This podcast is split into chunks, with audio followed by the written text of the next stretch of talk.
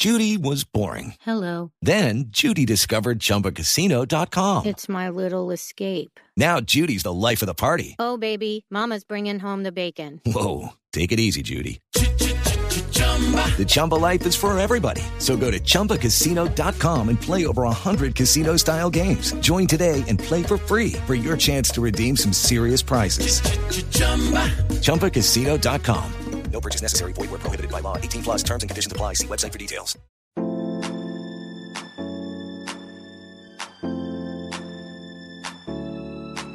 Hola, bienvenidos a De Memoria, el podcast con los archivos de la HJCK. Esta es una edición especial, pues ayer domingo 1 de marzo del 2020 murió el gran poeta Ernesto Cardenal. Falleció a los 95 años producto de padecimientos relacionados con su edad, informó la escritora Yoconda Belli.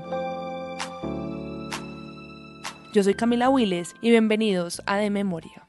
Los adjetivos para describir a Ernesto Cardenal fueron usados casi todos. Cardenal, quien falleció en Managua, se dedicó casi por entero a la literatura en sus últimos días. Justo hace un año celebraba la edición de su último libro, Hijos de las Estrellas. Poeta, sacerdote, militante sandinista y exministro de Cultura de Nicaragua, Cardenal es considerado como uno de los grandes poetas de América Latina. Nació en Granada, Nicaragua, en 1925, pero gran parte de su infancia transcurrió en León, la ciudad de Rubén Darío. Cursó la secundaria con los jesuitas y luego hizo un estudio superior en la Universidad de México y en la Universidad de Columbia University en Nueva York.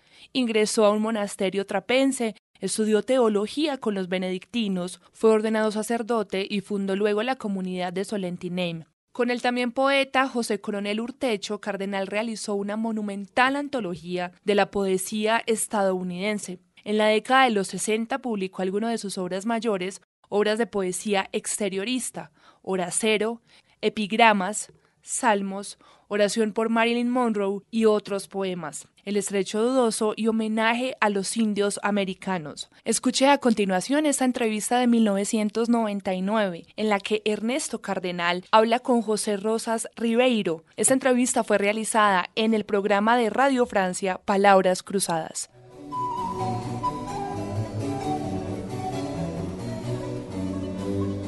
Bajo la premisa de que los recuerdos existen aislados en medio del vasto olvido, Ernesto Cardenal ha empezado a los 74 años a escribir sus memorias. El primero de los tres libros de su autobiografía ya ha sido publicado con el título de Vidas Perdidas y evoca sus años infantiles. Nacido en Granada, Nicaragua, en 1925, gran parte de la infancia de Cardenal transcurrió en León, la ciudad de Rubén Darío. Cursó la secundaria en un colegio jesuita y luego, a los 18 años, fue a hacer estudios superiores a la Universidad de México. Empieza así una vida errante que lo llevará más tarde de la Universidad de Columbia en Nueva York a un convento benedictino en Cuernavaca y al seminario de Medellín en Colombia, donde entre 1964-65 estudiará teología y se hará sacerdote. Ernesto Cardenal había publicado en la adolescencia algunos poemas nerudianos, después poemas épicos históricos, en los que introducía ya la técnica del collage, y en la década de los 60 algunas de sus obras mayores, Horacero, Epigramas y Salmos. Tres libros que se inscriben en el movimiento de vanguardia que décadas antes habían lanzado José Coronel Urtecho y Pablo Antonio Cuadra, tres libros en los que aparecen ya los soportes de su poesía, lo erótico, lo místico y lo histórico político. Desde la adolescencia, Ernesto Cardenal luchaba contra la dictadura de Somoza y muy joven se integró en el Frente Sandinista de Liberación Nacional. Pero volvamos al comienzo de todo, a los años de la infancia. Cardenal evoca el tiempo que pasó en León. Fueron unos años muy bellos de los 5 a los 12 años, una ciudad muy colonial, calles empedradas, entonces desgraciadamente ya no lo están, sino asfaltadas, y con muchos recuerdos de Rubén Darío que había tenido su casa a dos cuadras de la mía, con una abuela muy parecida a la tía abuela mía de nuestra casa de León y la casa de él también muy parecida a la nuestra.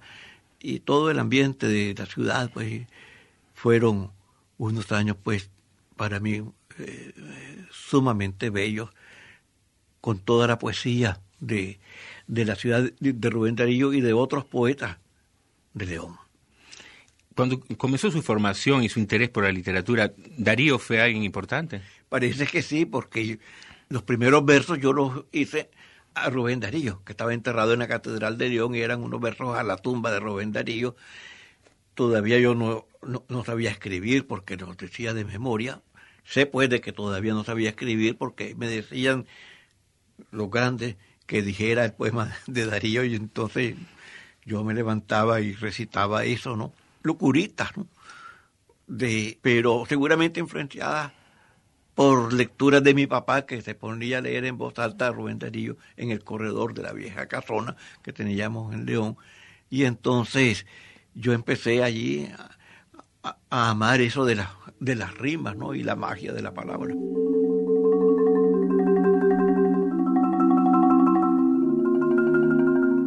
su compromiso político es algo que llega muy joven en su vida, ¿no? Prácticamente durante la adolescencia o saliendo de la adolescencia. Sí, en primer lugar porque ya el presidente que había Somoza ya empezó a ser tirano. Sobre todo eh, mi familia que era de, del partido opositor, allí más pronto, digamos, se, se percibió a Somoza como, como dictador. Otras familias del partido de Somoza, del partido llamado liberal, hasta tal vez más tarde llegaron, digamos, a, percibir eso. Pero, por último, la nación entera, ¿no? Fue una dictadura de casi medio siglo, de él primero y después fue el hijo y después el otro hijo. Entonces, yo desde temprano fui antisomocista y ya en la adolescencia, ya en el colegio, de los jesuitas, ya participaba con otros muchachos en la resistencia contra la dictadura y más tarde, pues eso, digamos, ya se fue haciendo más práctico en, la lucha contra, contra Somoza, hasta por último en participar en una conspiración para tomar el poder, para matarlo si, eh, si, si no había otro remedio que, hacerlo porque era un asalto al Palacio Presidencial.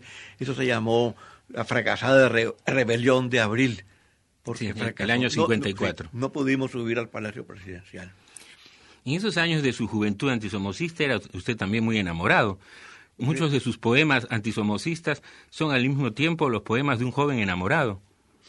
Sí, eh, los que yo llamé epigramas, o sea, poemas breves, y entonces los poemas míos eran de amor y de odio, o, poemas políticos o poemas amorosos. Y a veces el mismo poema era de amor y de odio.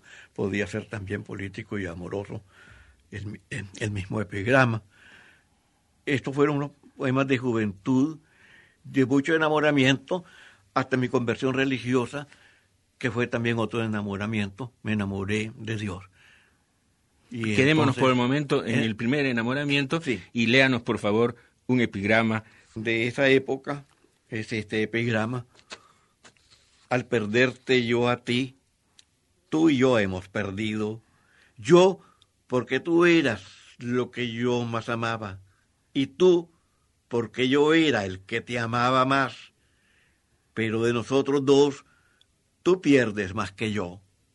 Porque yo podría amar a otras como te amaba a ti, pero a ti no te amarán como te amaba yo. En un registro más político, le pediría que nos leyera la imitación de Propercio. Yo no canto la defensa de Stalingrado, ni la campaña de Egipto, ni el desembarco de Sicilia, ni la cruzada del Rin del general Eisenhower. Yo solo canto la conquista de una muchacha ni con las joyas de la joyería Morlock, ni con perfumes de Dreyfus, ni con orquídea dentro de su caja de mica, ni con Cadillac, sino solamente con mis poemas la conquisté. Y ella me prefiere, aunque soy pobre, a todos los millones de Somoza.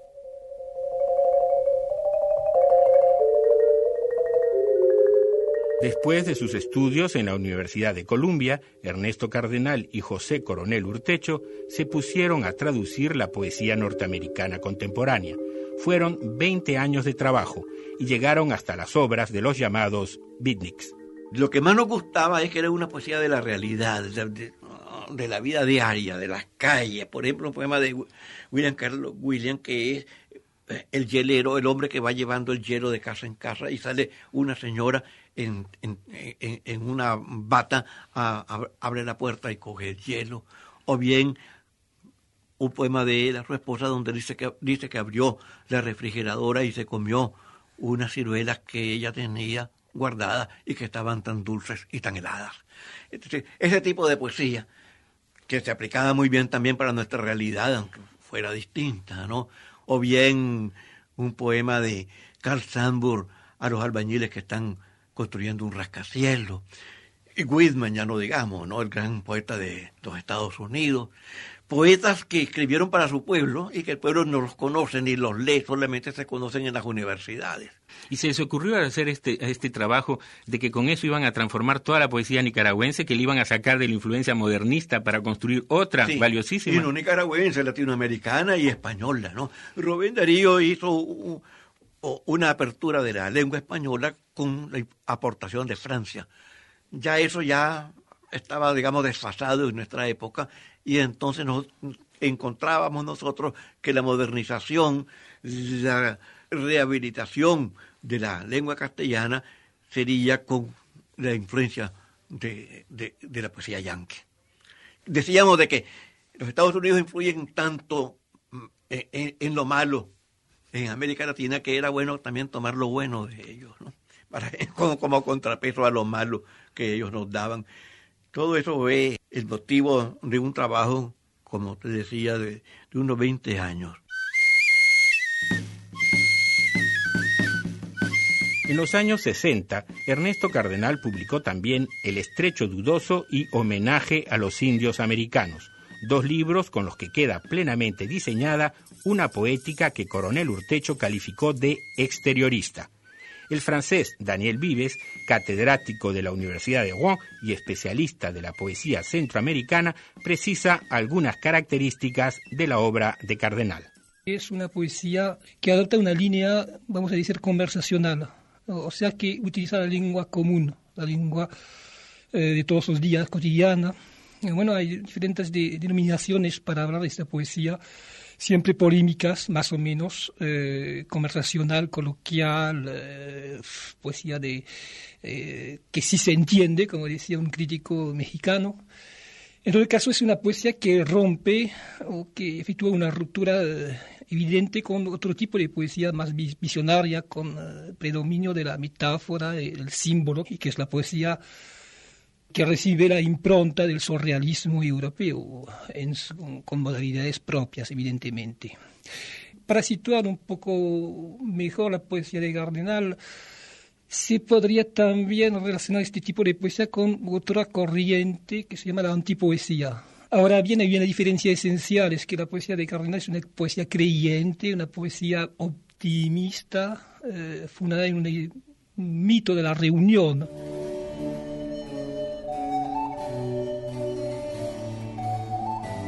El año 54 entonces participa en esta revolución de abril para derrocar a Somoza o matar a Somoza, creo. Y dos años después usted decide hacerse sacerdote. ¿Hay una relación entre estos dos hechos? Era una conspiración ah, bastante grande, bastante amplia y de varios partidos. Y entonces esa noche no se pudo tomar el Palacio Presidencial y los principales líderes fueron capturados y torturados y asesinados. Yo era entonces un muchacho, no tenía una importancia ni siquiera literaria, menos política, no estaba en la lista de los que ellos iban a matar. Me, escondí un tiempo hasta que ya dejaron de perseguir y salí a la calle. Eso fue la rebelión de abril. dos años, pero se desquebrajó completamente el, régimen de Somoza. Somoza ya no volvió a salir de la casa presidencial porque quedó demasiado horrorizado con lo que le iba a pasar. Y entonces, dos años después, a quemarropa, un poeta joven en la ciudad de León lo ajustició. Unos meses antes yo había tenido una conversión religiosa, pero que no tenía nada que ver con esto. Tenía que ver, que ver tal vez con mis amores, que, eh, que había tenido mis enamoramientos, las muchachas, que yo sentía siempre de que Dios me quería para Él y mi lucha era o un matrimonio, el amor humano o Dios, hasta que por último me resolví, bueno, una de dos, entonces me resolví a entregarme a Dios como quien se suicida, ¿no? ¿Por la fe fue una irrupción en su vida o usted era No, yo desde pequeño tenía la religión católica, ¿no? Y el amor a la Virgen María, todo eso, ¿no? Piadoso, incluso muchas veces, ¿no? Pero entregarme completamente a Dios era diferente. Eso fue una cosa que yo realicé como, como matándome, entregándome a Dios porque era renunciar absolutamente a todo, para toda la vida. Me entregué a Él y Él entonces me llenó completamente, me sentí lleno de amor a Él. Un matrimonio, un amor conyugal que ha durado hasta hoy.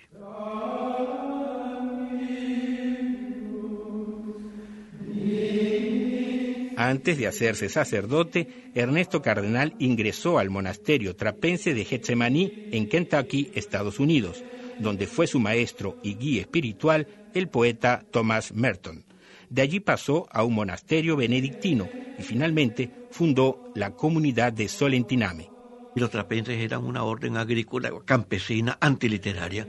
Allí se renunciaba más a todo. Y entonces yo, al entregarme a Dios, tenía que renunciar a todo, también a la literatura a mi país, a todo, ¿no? En vez de buscar una orden en la, que no renunciara a, algunas cosas, tenía que escoger aquella en la que renunciaba a todo. Y quería entregarme a Dios completamente y entonces era para mí lo más bonito, la orden trapense donde no se habla, solamente por lenguaje de señas, y donde se estaba solas con Dios. Y fueron los años más felices de mi vida, dos años y pico. Después tuve que salir de ahí por enfermedad. Tenía un dolor de cabeza que se fue haciendo cada vez más continuo, crónico, ya que no se me quitaba. Y ya me hacía imposible la vida comunitaria, el asistir a los distintos actos de la comunidad. Y entonces me dijeron de que buscara otra orden religiosa, porque posiblemente era de origen tensional eso, en realidad lo era. Entonces estuve en un monasterio benedictino en México y el que me dio la formación religiosa, en realidad en Atrapa, fue Thomas Merton, el místico y gran escritor norteamericano Thomas Merton, que yo había traducido antes para la, antología norteamericana. Y Merton me aconsejó entonces de que no buscara otra orden religiosa, que yo fundara una pequeña comunidad en mi patria, en mi país, y que hiciera algo más novedoso, que era no una orden contemplativa, sino un pequeño grupo que llevara una vida contemplativa común y corriente, sin hábitos y sin reglas y sin ninguna de las estructuras de las órdenes religiosas, sobre todo de esas órdenes arcaicas como son y anacrónicas, como son los cartujos y los trapenses. Él quería hacer eso mismo, pero no se lo permitió el Vaticano.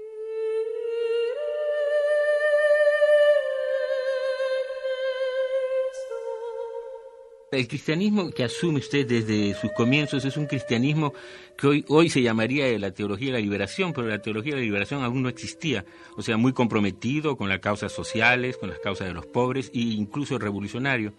¿Qué camino lo llevó hacia eso? ¿Cuáles fueron sus influencias para llegar a ello? Mi maestro de novicio, el que me dio de la formación religiosa, como decía, allí en la trapa, él fue el que me quitó el catolicismo tradicional que yo tenía y convencional y reaccionario y conservador y entonces, antes del Concilio Vaticano II y mucho antes de la teología de la liberación, él me enseñó otro tipo de cristianismo, el que se, podía hacer contemplativo, pero había que tener siempre un compromiso social y político con su pueblo. Y en países como los nuestros, me decía él, de América Latina, donde casi siempre hay dictaduras militares, había que estar contra esas dictaduras no, no podía ser neutral el contemplativo, el místico en nuestros países. Él me enseñó eso. Y también él en, ese tiempo estaba siendo influenciado por Gandhi y me enseñó también la doctrina de Gandhi de la no violencia.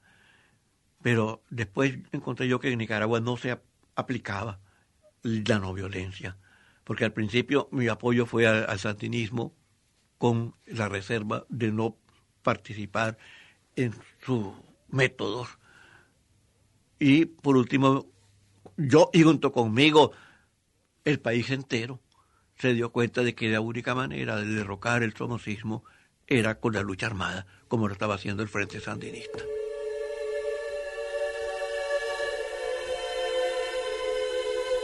Mientras estudiaba teología en el seminario de Medellín, Cardenal escribió uno de sus textos más célebres, la oración por Marilyn Monroe.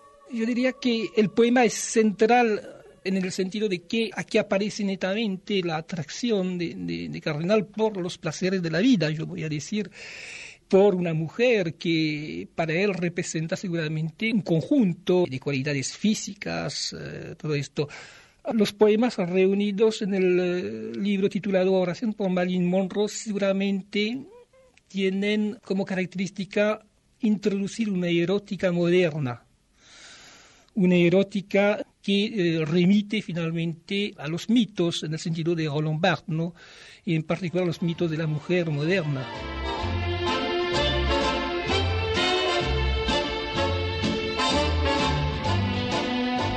Señor, recibe a esta muchacha conocida en toda la tierra con el nombre de Marilyn Monroe, aunque ese no era su verdadero nombre, pero tú conoces su verdadero nombre, el de la huerfanita violada a los nueve años y la empleadita de tienda que a los dieciséis se había querido matar, y que ahora se presenta ante ti sin ningún maquillaje, sin su agente de prensa, sin fotógrafos y sin firmar autógrafos, sola como un astronauta frente a la noche espacial. Tú conoces nuestros sueños mejor que los psiquiatras. Iglesia, casa, cueva son la seguridad del seno materno, pero también algo más que eso. Las cabezas son los admiradores, es claro, la masa de cabezas en la oscuridad bajo el chorro de luz, pero el templo no son los estudios de la 20 Century Fox. El templo de mármol y oro es el templo de su cuerpo, en el que está el Hijo del Hombre con un látigo en la mano, expulsando a los mercaderes de la 20 Century Fox que hicieron de tu casa de oración una cueva de ladrones.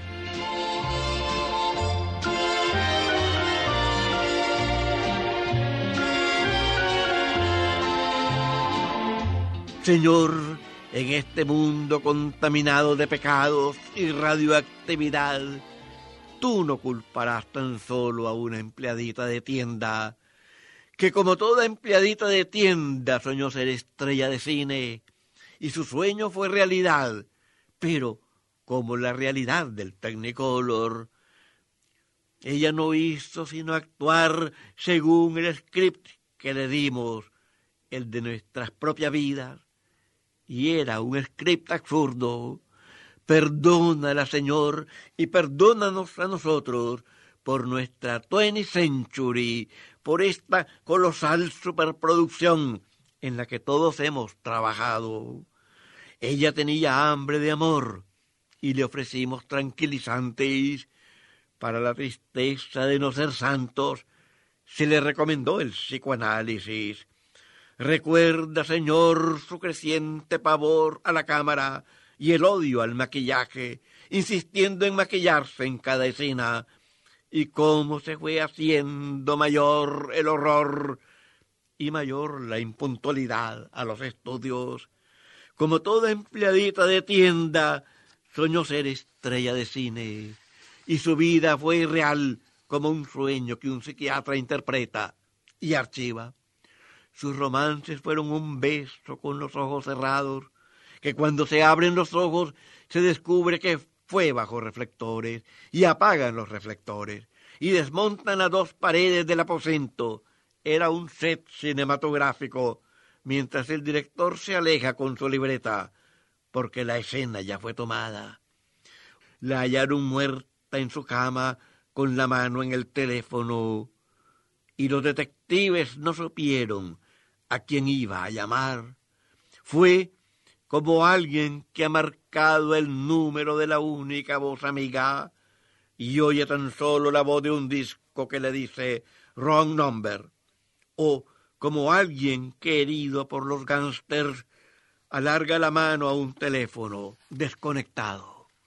Señor, quien quiera que haya sido el que ella iba a llamar y no llamó, y tal vez no era nadie, o era alguien cuyo número no está en el directorio de Los Ángeles, contesta tú el teléfono. En 1972, Ernesto Cardenal publicó Canto Nacional y al año siguiente Oráculo sobre Managua, dos de sus obras con mayor carácter político, al igual que Hora Cero, con la cual, de cierta manera, forman un tríptico marcado por el compromiso militante con la lucha antisomocista. Cristiano y marxista, precursor de lo que después se llamará la teología de la liberación, Cardenal era ya en aquel momento uno de los poetas más célebres del contexto hispanohablante. Había sido traducido a más de 20 idiomas y existían más de una centena de ediciones de sus obras. En julio de 1979, el Frente Sandinista de Liberación Nacional derrota finalmente a la dinastía somocista y el poeta de los Salmos se convierte en ministro de Cultura del gobierno revolucionario. Durante una década, Cardenal escribe y publica muy poco, dedicando la mayor parte de su tiempo a tareas gubernamentales, como la alfabetización, la difusión popular del libro y los talleres populares de poesía. Tras dejar el gobierno y romper con el líder sandinista Daniel Ortega, Cardenal ha vuelto activamente a la escritura. Ha publicado en los años 90 Canto Cósmico y Telescopio en la Noche Oscura, además de Vidas Perdidas, primer volumen de sus memorias. Y ya que hablamos de memoria, le pido a Ernesto Cardenal que evoque ese 19 de julio de 1979 en que el sandinismo derrotó a la dinastía de los Somoza. Fue el, momento más bello de mi vida, con excepción de el momento de mi entrega a Dios, que fue más feliz. Pero también puedo decir de que lo más feliz de mi vida, después de eso, fue el triunfo de la revolución y la entrada triunfante a Managua de todos los frentes de guerra. Yo había llegado un poco, unos poquitos días antes a Nicaragua todavía, llegamos clandestinos con la, junta la, futura Junta de Gobierno a la ciudad de León, que se convirtió ya en capital de la revolución mientras todavía no había caído el gobierno de Somoza. Ya había, había huido Somoza, pero continuaba su gobierno. Bueno, y entonces el 19 de julio fue la rendición del ejército de Somoza y el triunfo del Frente Sandinista que se celebró, no, no, se podía improvisar la celebración. En pocas horas, se celebró al día siguiente, el 20 de julio, con la entrada triunfal a la plaza de Managua de todos los frentes de guerra, con la Dirección Nacional y con la Junta de Gobierno entre ellos iba yo acompañándolo.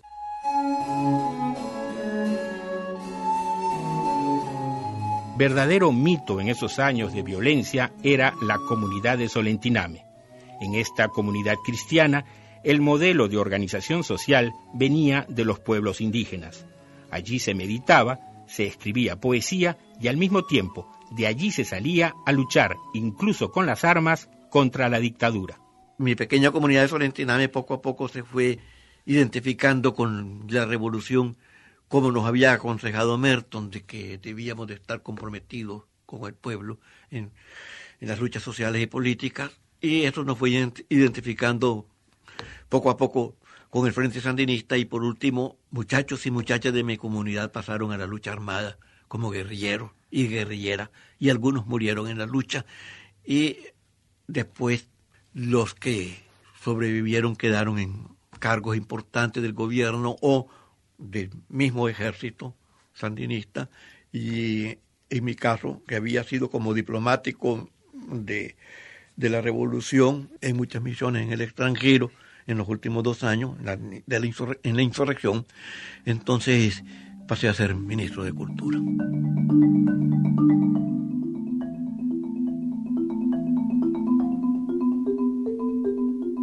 Ernesto Cardenal, el poeta que había escrito en el Salmo número uno, Bienaventurado el hombre que no sigue las consignas del partido, tras el triunfo sandinista se volvió ministro del partido oficial. Era un partido distinto, ¿no? Yo hablaba entonces en contra de todos aquellos que eran los partidos totalitarios, el nazismo, el fascismo, el franquismo, el somocismo. Esos son los partidos que daban consignas, ¿no? El partido de la revolución sandinista no, no, no era de ese tipo, ¿no? Ahora con las transformaciones que ha tenido después de la derrota electoral que le ha hecho el actual caudillo, le digo caudillo, no tuvimos caudillos nosotros en la revolución, Daniel Ortega, sí se puede decir que es un partido con consigna. Y por eso yo salí de ese partido ahora.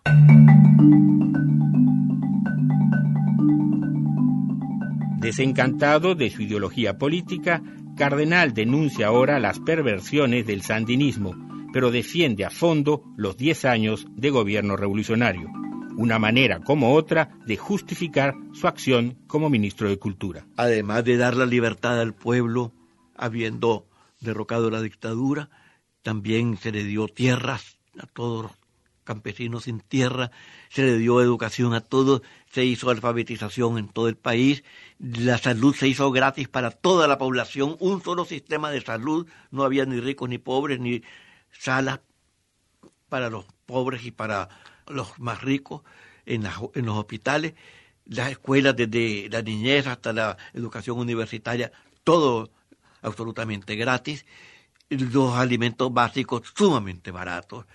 Eh, la gasolina sumamente barata, de manera que los transportes centroamericanos que pasaban por Nicaragua de norte a sur o de sur a norte se llenaban de gasolina en Managua porque la gasolina estaba baratísima. También los extranjeros llegaban allá a, comprar una gran cantidad de libros porque los libros valían centavos. Y también eh, los costarricenses llegaban a, Nicaragua a comprar medicinas que estaban baratísimas y otros de Nicaragua compraban la medicina para venderlas en Miami porque eran baratísimas para el pueblo. Esa, esa fue la revolución. no fue una revolución para los ricos, sino para los pobres. Pero hubo problemas con algunos pobres, por ejemplo, con los misquitos, ¿no? En parte un problema artificial que fue activado por la silla y también debido a ciertos errores humanos de los sandinistas, principalmente fueron muchachos jóvenes los que llegaron allí a conquistar la costa atlántica, que es la costa mezquita. Digo conquistar porque es como otro país, tiene otra lengua, hablan el inglés, otra raza, son mezquitos o indios pues, o negros eh, africanos, eh, protestantes. Es decir, como otro país. Y la revolución no fue en ese territorio, la revolución fue en la Nicaragua española que llaman ellos. Y entonces hubo que llevar la revolución allí y era llegar a imponerla, en, en cierto sentido. Desgraciadamente fueron muchachos jóvenes, guerrilleros, tal vez de menos de 20 años, que llegaban allí con todo el poder de la autoridad y no fueron antropólogos los que hicieron el cambio en la costa atlántica. Entonces ahí hubo choques, ¿no? Algunas veces hasta algunos enfrentamientos armados. Y la CIA se aprovechó de eso y los miquitos de por sí separatistas y con mucho prejuicio contra, contra la Nicaragua española, empezaron entonces a crear descontento y después por último ya hubo un ejército contrarrevolucionario, no propiamente contrarrevolucionario, pero aliado a, los contrarrevolucionarios, más bien contrasandinistas, digamos. Siguen teniendo ellos problemas, lo tuvieron con el, gobierno de, Doña Violeta, lo tienen ahora con el presidente alemán, y más justificadamente ahora ellos, porque estos dos gobiernos que ha habido después del sandinismo no han respetado la autonomía que el Frente Sandinista les había dado, una autonomía verdadera. Y a, esta, se la están escatimando y más bien hay más problemas ahora. Aunque los misquitos no parecen contar con la simpatía de Cardenal, los pueblos indígenas aparecen desde muy temprano en su poesía, como lo explica Daniel Vives, especialista de la poesía centroamericana de la Universidad de Rouen muy temprano, Cardenal se, se interesa por eh, los mitos, eh, no solamente de los indios, sino de todos los pueblos primitivos. Hizo muchas traducciones de poesía primitiva, no solamente eh, de, poesía indígena en, América Latina, sino de, otros continentes. Y hay este libro central que es homenaje a los indios americanos, un libro que salió a luz en 1969. Es una temática hasta en los eh, libros más recientes, yo pienso, por ejemplo, en un libro como Quetzalcoatl, que salió por los años 90, o en el eh, Cántico Cósmico, donde se puede encontrar también una cantidad de, de poemas con temática indígena. Ahora bien, esto también una poética. Quiero decir que Cardenal encuentra en las civilizaciones precolombinas eh, o bien las, las eh, los grupos indígenas actuales eh, un tipo de, vida que para él se confunde con la poesía. O sea, por ejemplo, que cuando nos habla de, de la poesía de los indios de la Sierra Nevada en Colombia, insisten en el hecho de que para ellos eh, el mundo es una metáfora, pero al mismo tiempo, eh, si el mundo es una metáfora, si todo el mundo es una metáfora, la, especificidad de la metáfora desaparece. Y finalmente eh, la metáfora en este caso se reúne con, con el mundo. El mundo es una, una, una, vasta metáfora, en el sentido de que para estos pueblos todo, se, todo tiene relación todo se une y se reúne y siempre vemos aparecer a través de esta, poética eh, el gran tema de la reunión en Cardenal. Los indios americanos le aportan al poeta, yo creo, eh, una, una lección de poesía fundamentalmente. La huella de esta poesía de los indios americanos eh, se debe relacionar también con la vida personal de Cardenal, porque hay muy temprano en Cardenal la, se encuentra muy temprano la, idea de hacer poesía, no solamente poesía, sino experiencias de vida relacionadas con lo indígena. En particular con el poeta Thomas Merton, eh, que fue el abad superior eh, de la abadía trapense de, de Getsemani. Cardenal eh, con Thomas Merton compartió el proyecto de fundar comunidades que pudieran reanudar justamente con esta lección de ética y de estética y eh, esto dio lugar a la fundación, eh, como se sabe, de la comunidad de Solentiname en Nicaragua, destruida después por la dictadura de Somoza.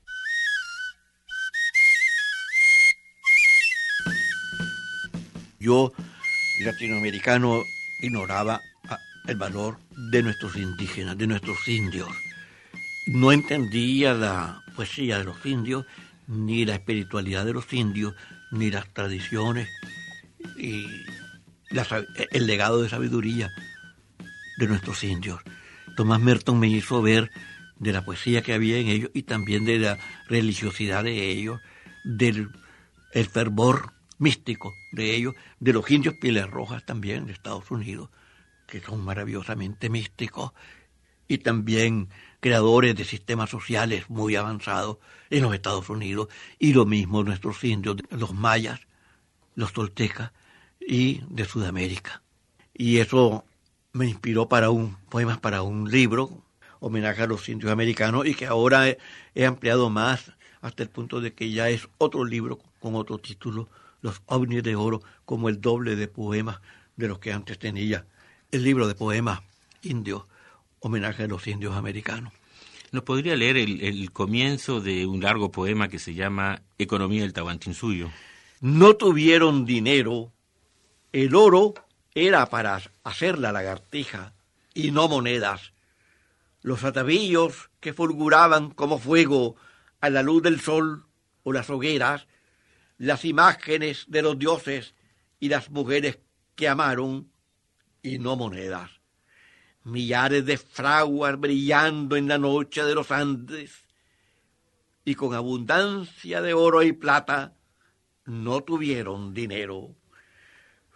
Supieron vaciar, laminar, soldar, grabar el oro y la plata, el oro, el sudor del sol, la plata, las lágrimas de la luna, y los cuentas filigranas, alfileres, pectorales, cascabeles, pero no dinero. Y porque no hubo dinero, no hubo prostitución ni robo. Las puertas de las casas las dejaban abiertas. Ni corrupción administrativa, ni desfalcos. Cada dos años daban cuenta de sus actos en el Cusco. porque no hubo comercio ni moneda, no hubo la venta de indios, nunca se vendió ningún indio y hubo chicha para todos. No conocieron el valor inflacionario del dinero, su moneda era el sol que brilla para todos y el sol que es de todos. Y a todo hace crecer el sol sin inflación ni deflación, y no esos sucios soles con que se paga el peón, que por un sol peruano te mostrará sus ruinas, y se comía dos veces al día en todo el imperio.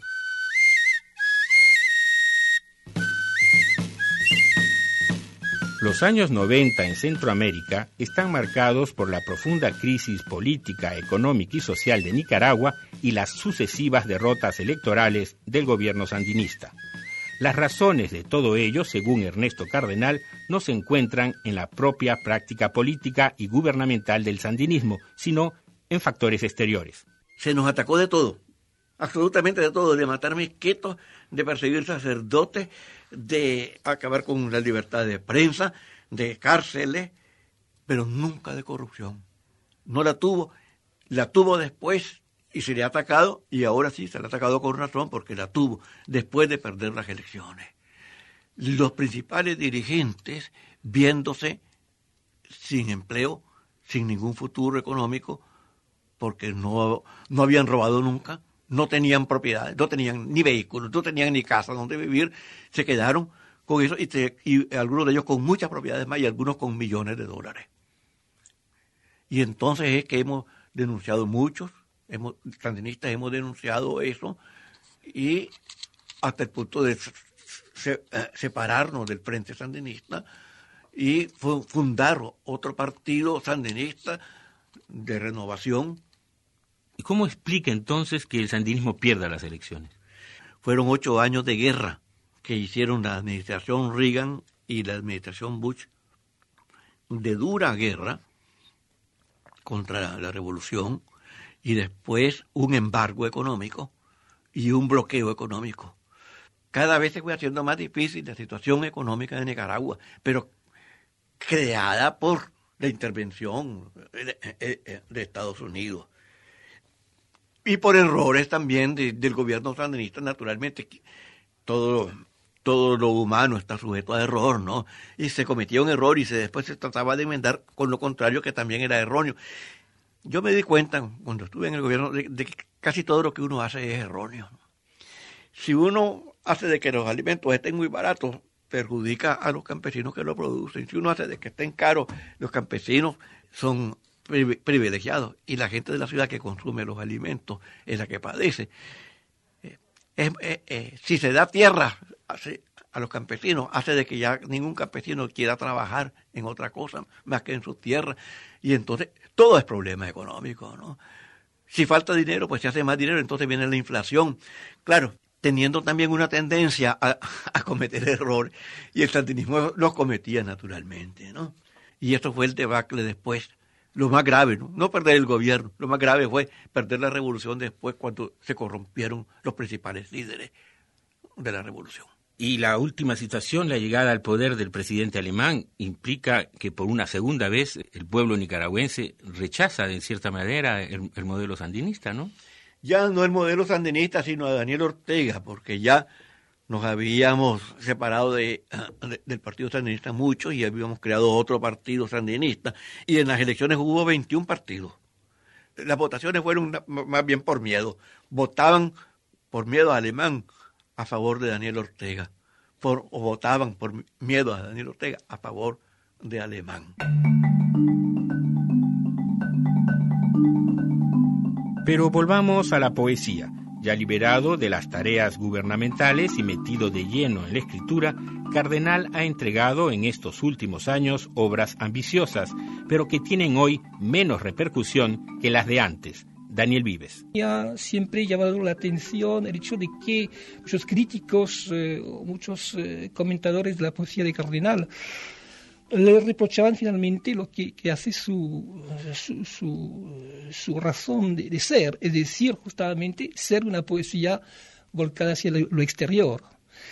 Y es de lamentar, yo creo que un libro como El Cántico Cósmico de 1990, un libro importantísimo, que seguramente merecía una cantidad de estudios para valorar eh, exactamente su ambición, su amplitud, me, llama la atención el hecho de que este libro eh, cayó un poco en el silencio, eh, no despertó gran interés entre la crítica. Evidentemente, claro, desde luego, eh, la época con el fin de las ideologías, el fin de los grandes relatos no es favorable, vamos a decir hay que decir la verdad, eh, para una lectura eh, sin prejuicios de la poesía de Cardenal, pero quizás eh, es un mensaje lanzado hacia el porvenir.